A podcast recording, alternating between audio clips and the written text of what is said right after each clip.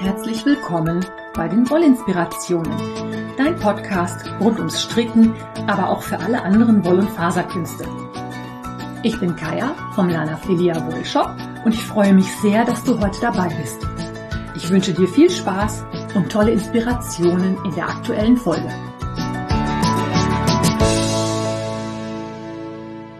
Hallo und herzlich willkommen. Wollinspirationen Osterepisode 2023. Ich wünsche dir ganz frohe Ostern. Ich hoffe, du kannst die freien Tage ein bisschen zum Entspannen genießen. Natürlich wünsche ich dir auch ein bisschen Zeit mit den Strick- oder Heckennadeln oder mit sonstigem Woll- oder Faserzeug. Und natürlich mit einer neuen Episode Wollinspirationen. Hm, ich habe heute für dich einen kleinen Rückblick auf die H&H in Köln da muss ich ganz ehrlich sagen, war ich ein bisschen enttäuscht. Allerdings war das absehbar. Erzähle ich dir gleich warum. Und natürlich mit der nächsten Runde Sock Madness, die aktuell läuft. H&H in Köln war am letzten Wochenende, also vom 30. März bis 1. April oder so um den Dreh, meine ich. Vielleicht auch vom 29. Na egal, jedenfalls von Freitag bis Sonntag.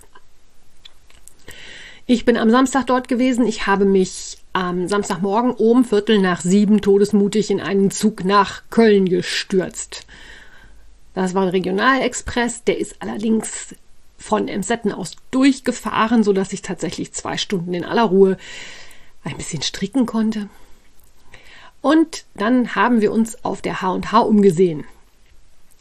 Vorweg, ich hatte mir die Ausstellerliste angeschaut. Die H&H ist ja eine Fachbesuchermesse, das heißt, da kommt man nur hin, wenn man entsprechend qualifiziert dafür ist, also Fachbesucher ist, also irgendetwas beruflich mit dem ganzen Thema zu tun hat und nicht nur, wenn es eine rein hobbymäßige Beschäftigung ist. Da trifft sich also einmal im Jahr das Who ist Who der Handarbeitsszene. Früher war es so, dass tatsächlich äh, diese Messe weltweit wichtig war. Inzwischen hat die H&H allerdings einen Ableger in den USA, das ist H&H Americas. Die findet jährlich in Chicago statt. Und ich muss ganz ehrlich sagen, das hat für mich der H&H tatsächlich ein wenig ihres Reizes genommen, denn viele der Handfärber, die vor Corona auf der H&H vertreten waren, sei es Senjan Garden, Sweet Georgia, Madeline Tosh, sind alle nicht mehr in Köln gewesen. Ich habe noch den Stand von Malabrigo besucht, aber die anderen großen Handfärber glänzten leider alle durch Abwesenheit. Und da mein Shop ja spezialisiert ist auf diese handgefärbten Schätze, ist es natürlich für mich mal interessant zu gucken, was die großen Garnhersteller wie Schachenmeier, wie Lana Grossa und wie sie alle heißen machen. Allerdings ähm, ja, groß was einkaufen oder so konnte ich da dann natürlich nicht, weil das einfach nicht in mein Produktportfolio passt. Ich brauche halt nicht die Sachen kaufen, die es in den wenigen Handarbeitsläden, die es sowieso noch gibt, dann zu kaufen gibt. Das ist nicht nötig. Nichtsdestotrotz haben wir eine Menge gesehen. Ich bin mit Andrea dort gewesen, mit der Andreme, die auch ganz oft an meinen Ständen auf den Wollfestivals mitmacht. Und ja, was habe ich dazu noch? Ja, man hat halt eine Menge gesehen, so ein paar Trends. Ja, irgendwie so richtig was ausmachen konnte ich auch nicht. Was Neues entdeckt. Ich habe so einen Mohair-Stand entdeckt mit einem Mohair aus Dänemark. Das fand ich ganz spannend. Aber ja, also eher ein durchwachsener Tag. Das, was mir den Tag ein bisschen versüßt hat, war das Treffen mit anderen Kolleginnen und Kollegen. Ich habe die Julia getroffen, Frau Feinmotorik. Ich habe Silke von Silke Ufer Design getroffen. Viele Grüße an dieser Stelle. Die hat mir nämlich gesagt, sie findet es total toll, dass ich meine Hörerinnen und Hörer im Podcast immer mit du anspreche und nicht mit ihr. Da muss ich sagen, bemühe ich mich sehr drum. Ich finde das nämlich deutlich persönlicher als dieses ihr, was ja so alle einschließt, wenn ich dich mit du anrede. Shoutout also an die Silke hier an dieser Stelle und habe auch noch die eine oder andere Bloggerin sonst so getroffen oder von Instagram die Leute, die man so kennt, die halt dann auch dort waren, teils als Teilnehmende, teils aber auch an den verschiedenen Messeständen der Garnhersteller. Ja, dann noch kurz einen Tag zur Vulinale. Da habe ich ja auch schon mehrfach drüber berichtet. Du erinnerst dich sicherlich. Das war das erste internationale Yarnbombing Festival in Köln. Ja, das fand sich hauptsächlich im Eingangsbereich der Messe wieder. Da waren die ganzen Dinge ausgestellt. Ich muss aber ganz ehrlich sagen, so richtig vom Hocker gehauen hat mich das jetzt nicht.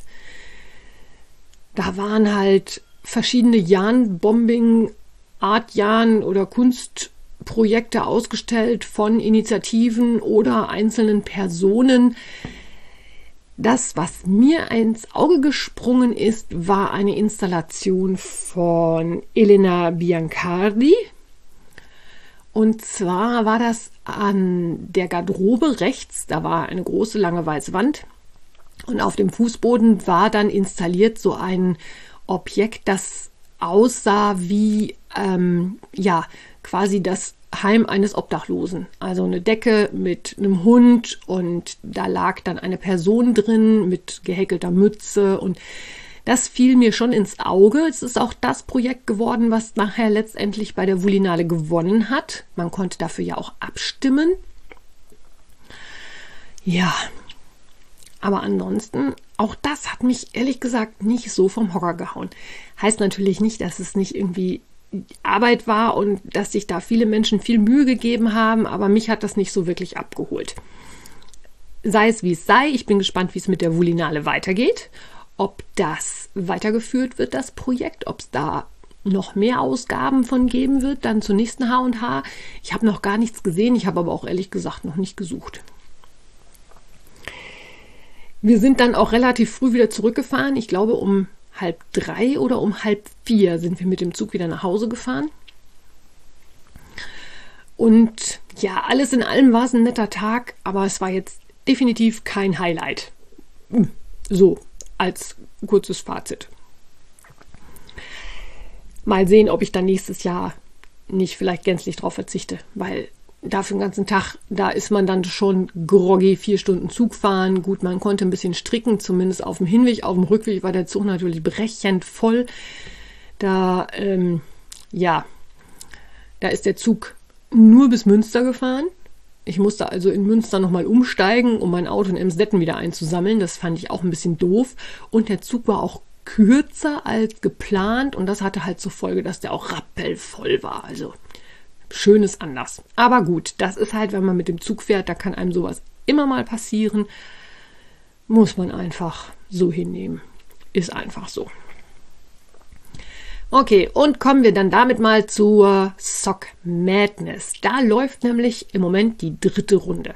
Du erinnerst dich sicherlich, ich habe dir erzählt von Runde 2. Die lief bis letzten Samstag, also am 1. April abends um halb acht oder halb neun, glaube ich. Da war die Runde offiziell zu Ende und es sind tatsächlich aus den langsamen Teams nicht alle weitergekommen. Da sind also welche ausgeschieden, weil nicht alle diese Socken eingereicht haben. Und daraufhin schossen natürlich die Spekulationen gleich wieder hoch, so nach dem Motto, was könnte jetzt als nächstes kommen? Wann geht es weiter? Gibt es vielleicht eine Osterpause? Ich weiß nicht, ob du dich erinnerst. Letztes Jahr war aus irgendwelchen Gründen wirklich eine Osterpause, wo es dann irgendwann hieß, bevor Ostern nicht überall auf der Welt vorbei ist, geht es bei uns nicht weiter. Ich glaube aber nicht, dass das Ostern geschuldet war, sondern eher der Tatsache, dass die designende Person da über Ostern keine Zeit hatte, das zu betreuen. Das kann ja auch immer mal sein und dann entsteht einfach eine längere Pause. Dieses Mal ging es aber relativ zackig weiter. Wir haben nämlich schon am Sonntagmittag die Spezifikationen bekommen. Und, Überraschung, es waren schon wieder Perlen. Gefordert war ein Strang Sockenwolle, eine Kontrastfarbe und ich glaube 96 Perlen oder bis zu 96 Perlen, glaube ich. Davon ein Teil in hell und einen Teil in dunkel, also zwei verschiedene Sorten Perlen. Und da gingen die Spekulationen natürlich auch gleich schon wieder los, so nach dem Motto, was kommt jetzt und wie wird das gemacht und so viele Perlen und das ist doch doof und ja, das Übliche, was dann, wenn so Spezifikationen da sind, einfach passiert. Da schießen die Spekulationen ins Kraut und jeder macht sich so Gedanken, was könnte das sein und welches Garn könnte man nehmen und passen die Perlen. Und ich für mich habe das aufgegeben, dass ich mir Gedanken mache, ob die Perlen zum Garn passen. Ich entscheide mich immer sehr spontan, wenn die Anleitung dann da ist, welches Garn ich nehme. Das ist aber auch einfach der Vorteil, wenn man relativ viel Wolle rumliegen hat. Man kann das ganz spontan entscheiden. Dieses Mal hat meine Farbwahl allerdings zu ganz lustigen Socken geführt. Das erzähle ich dir dann aber gleich. So, also Sonntagmittag gab es dann die Spezifikationen. Das hieß, innerhalb von 48 Stunden würde dann die Anleitung kommen. Sie kam dann allerdings schon etwas eher, nämlich am Montagabend um halb sieben oder halb acht, Montagabend rum irgendwann, gab es die Anleitung. Und in dieser Runde kommen noch 23 von den maximal 30, die noch im Team sind, weiter. Und ich habe mir jetzt überlegt, ich erzähle dir als allererstes mal, was, was das für Socken sind und wie die gesamte Konstruktion ist. Und dann erzähle ich dir mal von meinem epischen Fight mit diesen Socken. Ich sag's dir, da war diesmal alles dabei. Von Ribbeln über Sock Surgery, über Fluchen, Tränen, genervt sein und letzten Endes aber einem Happy End. Ich bin nämlich weiter. Also ich bin durch, aber ich habe gekämpft. Also, diese Runde 3 hat ein Design von, jetzt muss ich gerade gucken, wie sie hieß, Anne Ruttgrink oder auch bei Revelry Anisea die hat dieses Muster entworfen und das Muster heißt Socks of Little Brain. Mir hat das auf Anhieb überhaupt nichts gesagt. Ich hatte überhaupt keine Ahnung, was damit gemeint war. Und ich habe mir die Socken angeschaut.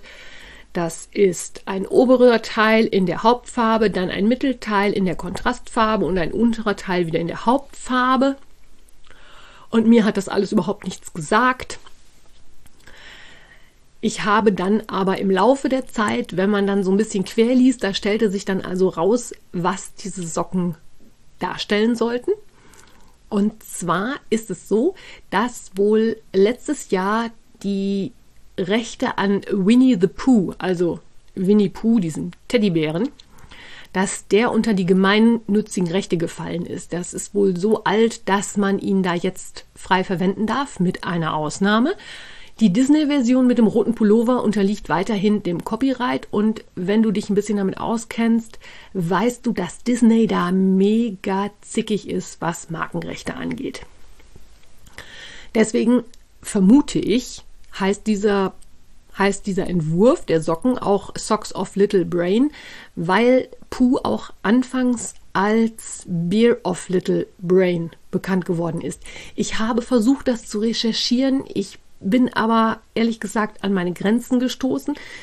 Wenn das jemand noch genau weiß, bitte ich um Aufklärung, wie das genau gelaufen ist und was das damit auf sich hat. Jedenfalls, diese Socken sollen diesen Bären darstellen. Und zwar sollst du dir das so vorstellen, oben das Bündchen ist quasi der Hals vom Bären. Unten drunter kommt ein Pullover. In dem Originalentwurf von der Anisea ist der auch rot wie bei dem Winnie Pooh von Disney. Auf diesem Pullover befinden sich kleine Perlenbündel,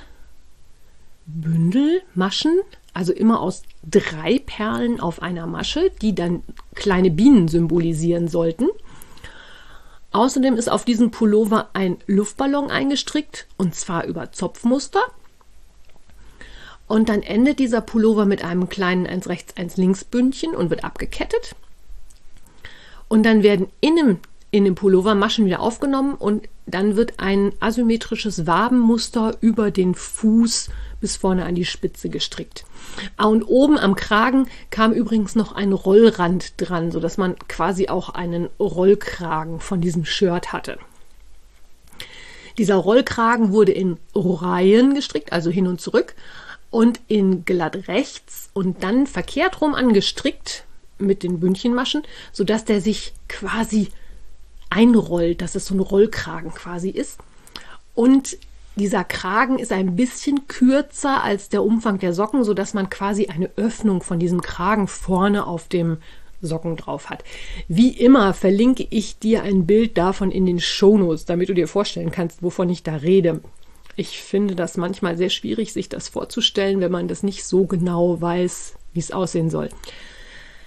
Jedenfalls, das ist die Geschichte, die dahinter steckt mit Winnie dem Bären. Jetzt muss ich mal gerade gucken, was ich mir hier so notiert habe. Wie schon gesagt, die werden von oben gestrickt. Da ist eine Herzchenferse dran.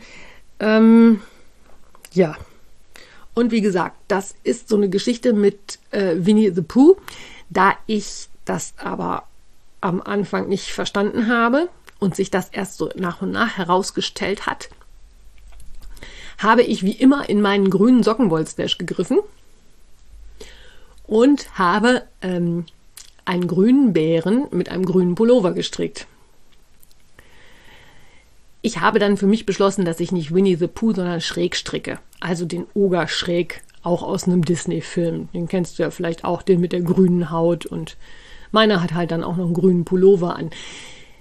Deswegen, hm, ja. Und die Bienen habe ich dann auch so aufgestrickt, wie es sein sollte. Also das waren immer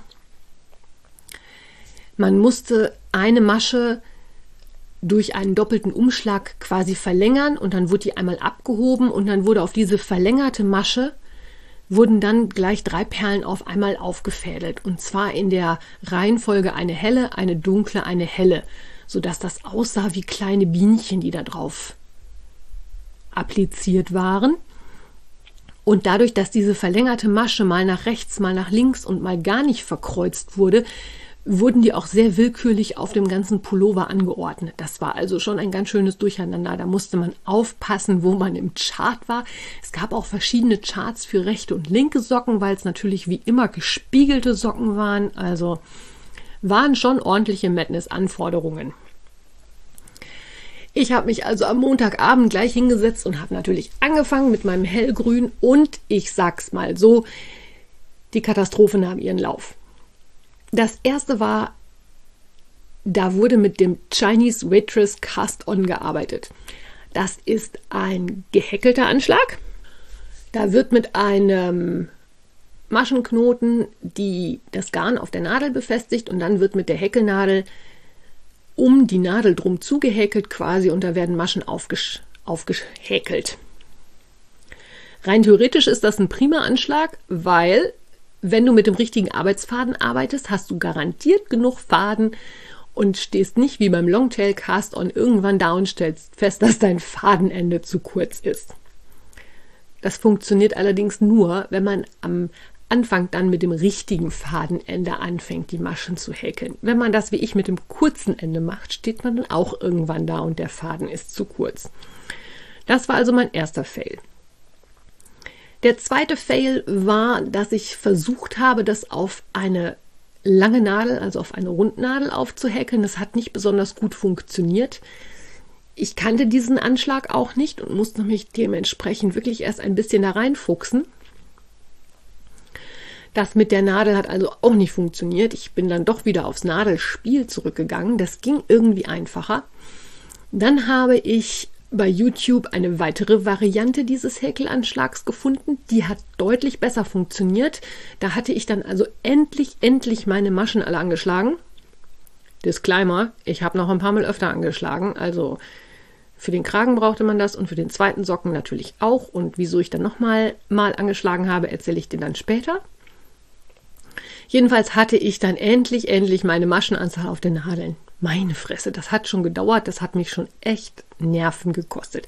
Es macht aber nichts. Ich kann jetzt den Chinese Waitress Cast On und der gefällt mir tatsächlich ziemlich gut. Und wie gesagt, er hat halt diesen Vorteil, dass man definitiv genug Faden hat, wenn man mit dem richtigen Ende arbeitet. So, und dann Blick in den Chart. Ah ja, Bündchen, zack, losgestrickt.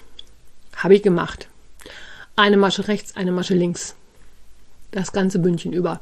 Fünf Reihen lang, bis ich zu den ersten Bienchen kam, die dann eingestrickt werden sollten und dann festgestellt habe, verdammte Scheiße, das Bündchen ist nicht eins rechts, eins links, sondern zwei rechts, eins links. Ja, also das Ganze auf und nochmal von vorne. Da capo. Nochmal angeschlagen, dann endlich drei rechts, nein, zwei rechts, ein links, also in Dreier-Schritten das Muster abgearbeitet. Und dann hatte ich tatsächlich am Montag das erste Bündchen fertig. Da wurde dann der Faden abgeschnitten und man hat mit diesem Rollrand begonnen. Surprise, surprise, auch wieder mit dem Chinese Waitress Cast-On. Ich sag's ja, den habe ich jetzt geübt, den habe ich drauf. Kann ich jetzt? Brauche ich nicht nochmal? Nein. Also da wurde in dunkelgrün dann in Reihen hin und her gestrickt, bis man, und dann wurden ein paar Maschen zugenommen, bis man dann wieder genauso viele Maschen hatte wie von dem Bündchen. Und dann wurde dieser Kragen mit dem Bündchen zusammengestrickt und der Pullover wurde weitergearbeitet. Das war jetzt nicht weiter schwierig, war ein bisschen friemelig, dieses Zusammenstricken war ein bisschen nervig, weil man natürlich sehr viele Nadeln in der Hand hat. Und man hat dann wirklich eine Masche von dem Rollkragen und eine Masche vom Bündchen zusammen rechts abgestrickt und war dann fertig.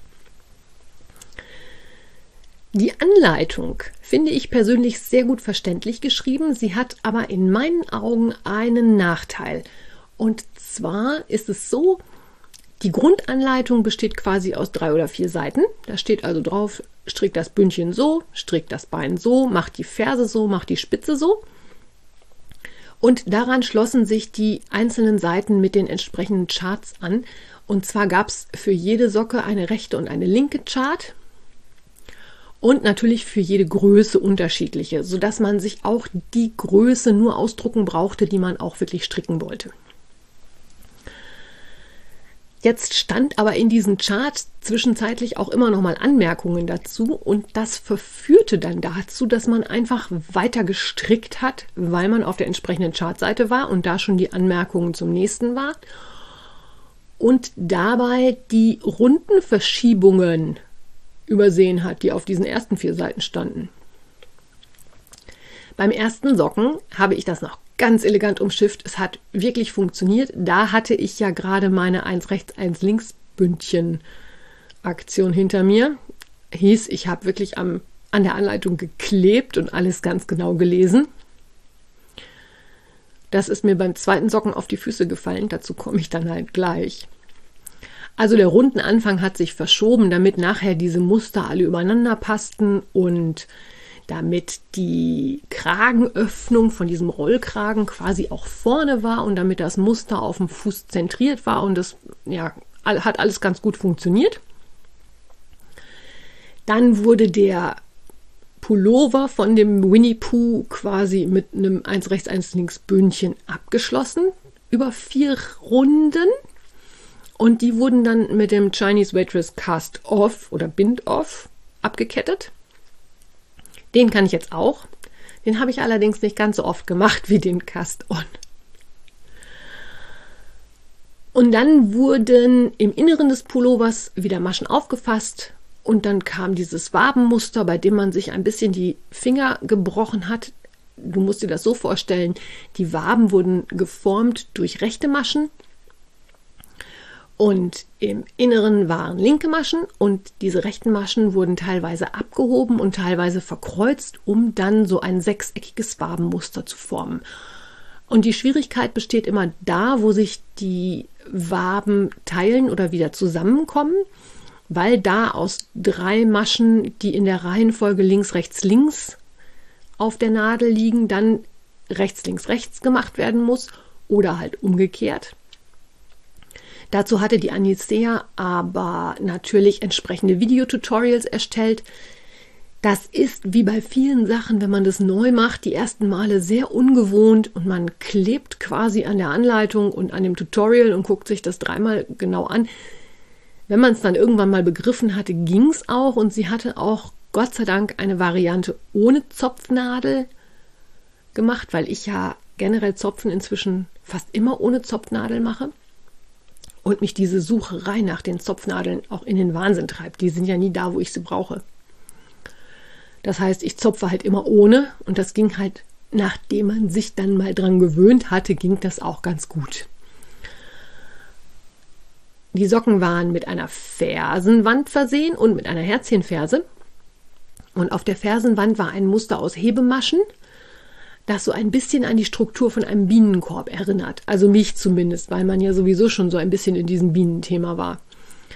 Nun habe ich selber noch keinen grünen Bienenkorb gesehen, aber im Universum von Schräg ist das sicherlich auch möglich.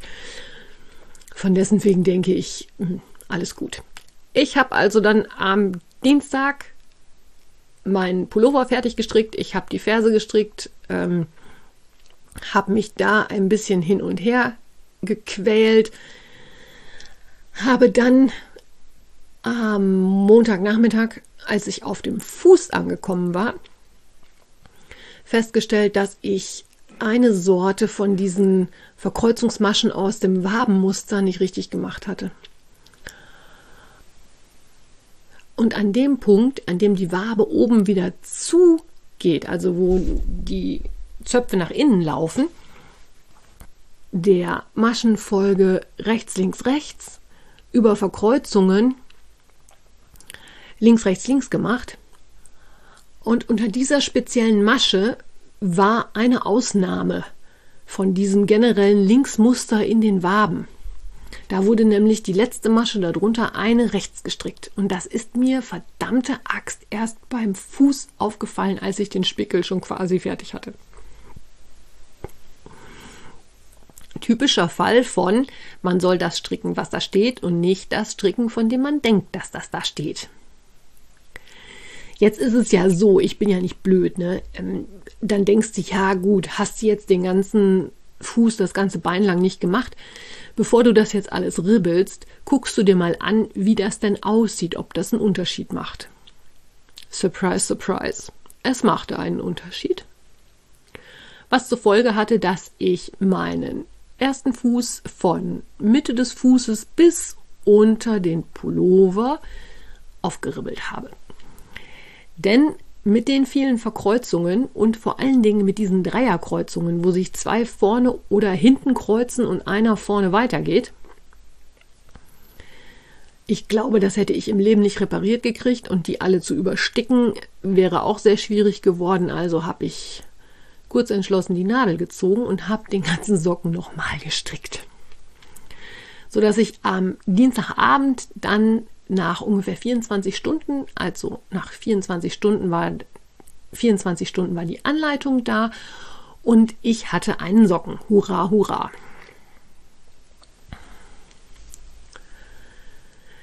Mittwoch habe ich dann mit dem zweiten Socken weitergemacht. Es war auch noch niemand fertig. Die ersten Paare trudelten dann Mittwochmittag so ein. Und ich habe dann also Mittwoch den ganzen Tag brav vor mich hingenadelt. Ich muss auch sagen, ich habe mich jetzt nicht so übermäßig beeilt. Ich bin zwischendurch mal draußen gewesen, habe den Kopf gelüftet. Hier war so schönes Wetter und ich muss auch sagen, meine Hände sind auch irgendwann ein bisschen strapaziert gewesen. Da war eine Pause mal ganz gut. Und es ist ja nun auch so, dass es im Moment noch nicht so ganz drauf ankommt, dass man wirklich wegen einer halben Stunde sich da jetzt, ähm, wer weiß, wie verrückt machen muss. Und ich hatte dann am Mittwochabend meinen zweiten Socken fertig, habe mir meine Socken geschnappt, habe mir die Sockenspanner geschnappt, bin in die Küche gegangen, weil ich unter der Dunstabzugshaube immer besonders gutes Licht habe. Dunkel war es ja inzwischen dann doch schon. Hab Fotos gemacht. Und ich weiß nicht, wieso ich da drauf gekommen bin, aber ich habe dann mal die Fotos, die ich gemacht habe, mit den Fotos der Moderatoren verglichen man guckt ja dann, ne, du hast ja genaue Vorgaben. Also die Socken so und so hingelegt, Bündchen nach oben, ähm, Spitze nach rechts, Spitze nach links oder Rückseite und dabei die Ferse hoch oder runter geklappt. Das kriegst du alles genau in der E-Mail gesagt, wie das auszusehen hat. Und die Moderatoren machen immer Beispielfotos, damit man sehen kann, wie es aussehen soll. Ich habe das verglichen und habe festgestellt, verdammte Scheiße, wieso sieht das bei mir anders aus. Ja, also lange Rede, kurzer Sinn. Ich habe vorhin schon mal erzählt, dass da zweimal der Rundenanfang verschoben werden musste und dass das in der Anleitung nicht so günstig beschrieben war. Und ich bin ja dann die, die dann meint, ja, erster Sock fertig, kannst den zweiten so runterstricken. Ich habe also zweimal dieses Verschieben des Rundenanfangs verbaselt. Ich hatte das, als ich die Ferse fertig hatte, schon gemerkt, dass das irgendwo nicht passte. Dass mir da irgendwie was nicht 110-prozentig hinkam. Ich habe das aber passend gepfuscht. Das ist mir dann vor die Füße gefallen. Wenn ich da schon mal drüber nachgedacht hätte, was da falsch ist, wäre es mir vielleicht eher aufgefallen. Also es ist so, dass sowohl nachdem man oben den Kragen gestrickt hat, als auch nach dem Bündchen unten jeweils eine halbe Runde Versatz ist. Das heißt, mein Hemd und mein Fuß waren jeweils das eine 45 und das andere 90 Grad verdreht. Da habe ich dann in der Küche gestanden, habe geschimpft wie ein Rohrspatz, bis ich das begriffen habe.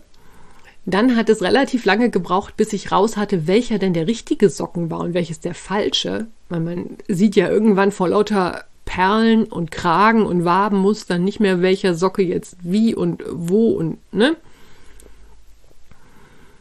Und habe mir dann überlegt, ja, was machst denn jetzt? Nochmal stricken habe ich keinen Bock.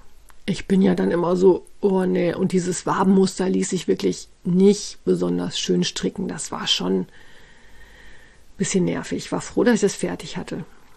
Und dann hatte ich folgende Idee. Also ich habe ja gesagt, das Shirt 45 Grad und der Fuß 90 Grad verdreht. Ich kann ja eine Socken-OP machen. Ich könnte also theoretisch oben den Kragen abtrennen und dann unten das Shirt abtrennen und das versetzen und jeweils wieder richtig zusammennähen. Ja, Mittwochabend, Kaya geht in den Socken-OP. Ich habe Maschen aufgefasst, Nadeln eingezogen, ähm, Socken auseinandergeschnitten. Es hat aber leider Gottes nicht so funktioniert, wie ich mir das vorgestellt habe. Und zwar aus mehreren Gründen. Relativ schnell auf dem Shirt waren Perlen drauf. Und diese Perlenmaschen waren verkreuzt und wenn man die entsprechend nicht richtig aufgefasst hatte, sind zum einen die Perlen rausgefallen. Das war jetzt nicht so schlimm. Ich hatte mir schon überlegt, wenn da irgendwo Perlen fehlen, die kann ich ja quasi nachträglich aufsticken. Das wäre gar nicht aufgefallen. Aber das Problem war natürlich auch, dass man oben schneiden musste, wo man kurz darunter oder kurz darüber hatte ich ja alles zusammengestrickt. Und wenn du da einmal in die falsche Masche reinkommst, dann löst sich natürlich diese Verbindung zwischen Bündchen und Kragen auch gleich auf. Das ist mir nun leider am Kragen oben passiert. Heißt, mein Bündchen oben konnte ich schon mal in die Tonne treten. Da habe ich gedacht, naja gut, vielleicht kann ich das Shirt noch retten. Aber da bei dem Shirt unten das gleiche war, unterhalb von, vom Bündchen wurden ja dann nochmal Maschen aufgenommen, um dann mit dem Fuß weiter zu stricken. Auch das hat also nicht funktioniert. Das liegt auch ein bisschen daran, dass ich Schwierigkeiten hatte, die Maschen gleichmäßig in einer Reihe oder einer Runde aufzunehmen. Und dass ich nicht bedacht habe, dass ich natürlich irgendwo zwischendrin einen runden Übergang habe, wo die Runde, die ich auftrenne, von oben nach unten springt oder eine Runde weiter springt. Habe da fürs nächste Mal gelernt, wenn ich sowas schneide, dann sollte ich mit dem Aufnehmen der Maschen tatsächlich direkt da anfangen, wo der Rundenanfang ist. Dann sollte das besser hinhauen. So hatte ich dann zwischendurch einen Versatz um eine Reihe oder Runde. Und auch da ist es mir dann passiert, dass ich halt das Teil, was unten drunter war, was ich eigentlich nicht aufmachen wollte, dass das auch aufgegangen ist. Ja, Ende vom Lied war, ich habe mich dann hingesetzt und habe den Pullover auch abgetrennt, so dass ich nur noch den fertigen Fuß mit dem Wabenmuster und der Ferse und Spitze und allem hatte und bin dann Mittwochabend in aller Ruhe entspannt ins Bett gegangen, habe gedacht, so, und morgen strickst du ein neues Bündchen und einen neuen Pullover und dann wird es hoffentlich, dann wird es zusammengenäht und das Zusammennähen ist dann halt unter diesem Bündchen von dem Pullover. Das heißt, das sieht man auch nicht. Das ist dann eine relativ elegante Lösung, die allerdings noch mit ein bisschen Arbeit, aka dem Neustricken von München und Pullover verbunden war. Das war allerdings nicht so schlimm. Das waren irgendwie insgesamt 40 Reihen, viel glatt rechts zwischendrin. Also es ging relativ flottig, sodass ich am Donnerstagmorgen, ich glaube gegen 11 Uhr war ich dann fertig, habe meine E-Mail geschrieben, kriegte gleich zurück die E-Mail, du äh, Größe bitte auf der Projektseite angeben. Hatte ich im Eifer des Gefechts vergessen. Eigentlich versuche ich da immer dran zu denken, aber es klappt halt auch nicht immer. Und irgendwann schalte ich ja auch dermaßen in den Madness-Modus, dass ich wie mit Scheuklappen durch die Gegend renne. Jedenfalls ähm, kriegte ich dann auch relativ zackig Benachrichtigung, ich wäre weiter. Ich war dann, ich glaube, bei mir im Team war ich dritte oder vierte und insgesamt irgendwas um die dreißigste. Das kann man immer nicht so ganz genau sehen. Man müsste quasi die ganze Zeit auf der Lauer liegen und immer gucken, wie viele sind jetzt fertig, wie viele sind jetzt fertig, um festzustellen, wie vielte man geworden ist. Aber vierte im Team reicht immer noch locker fürs Weiterkommen. Und jetzt habe ich erstmal wieder na, so an die zehn Tage Zeit, mich zu erholen, bevor es dann mit der nächsten Runde weitergeht. Ich hoffe, das war jetzt nicht zu konfus. Es ist mal wieder eine typische Sock Madness Episode im Sinne von, bei diesen Socken war alles dabei. Von Ribbeln über Operationen, kaputtschneiden, Neustricken, alles. Ich habe dann nachher gedacht, naja, besser jetzt in Runde 3 als nachher in Runde 5, wenn es vielleicht doch mal auf ein Stündchen oder zwei ankommen könnte. Von dessen wegen bin ich ganz gut zufrieden. Ähm, ich habe mal wieder gelernt, dass ich sorgfältiger lesen sollte. Jetzt kann ich das noch kompensieren, allerdings mit deutlich mehr Stricken, was ein bisschen ärgerlich ist. Und ich hoffe, ich lerne daraus jetzt für die nächsten Runden, vielleicht auch mehrere, mal schauen. Jedenfalls bin ich bei Runde 4 erstmal dabei. Und wie immer werde ich da natürlich dann auch zu gegebener Zeit was drüber erzählen. Das erstmal bis hierher. Ich wünsche dir schöne Ostern, schöne Feiertage und bis zum nächsten Mal. Tschüss! Wenn dir mein Podcast gefällt, freue ich mich, wenn du ihn weiterempfiehlst oder bewertest. Du kannst auch in meine Revelry-Gruppe kommen oder mir bei Facebook oder Instagram folgen. Finanziell unterstützt du den Podcast durch einen virtuellen Kaffee auf meiner Kofi-Page oder einen Einkauf im Lanafilia Wollshop. Alle Links dazu findest du in den Show Notes. Vielen Dank.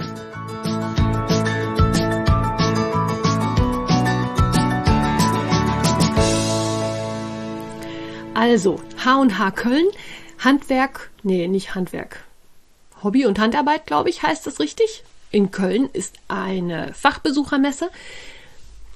So, H&H in Köln, Handwerk,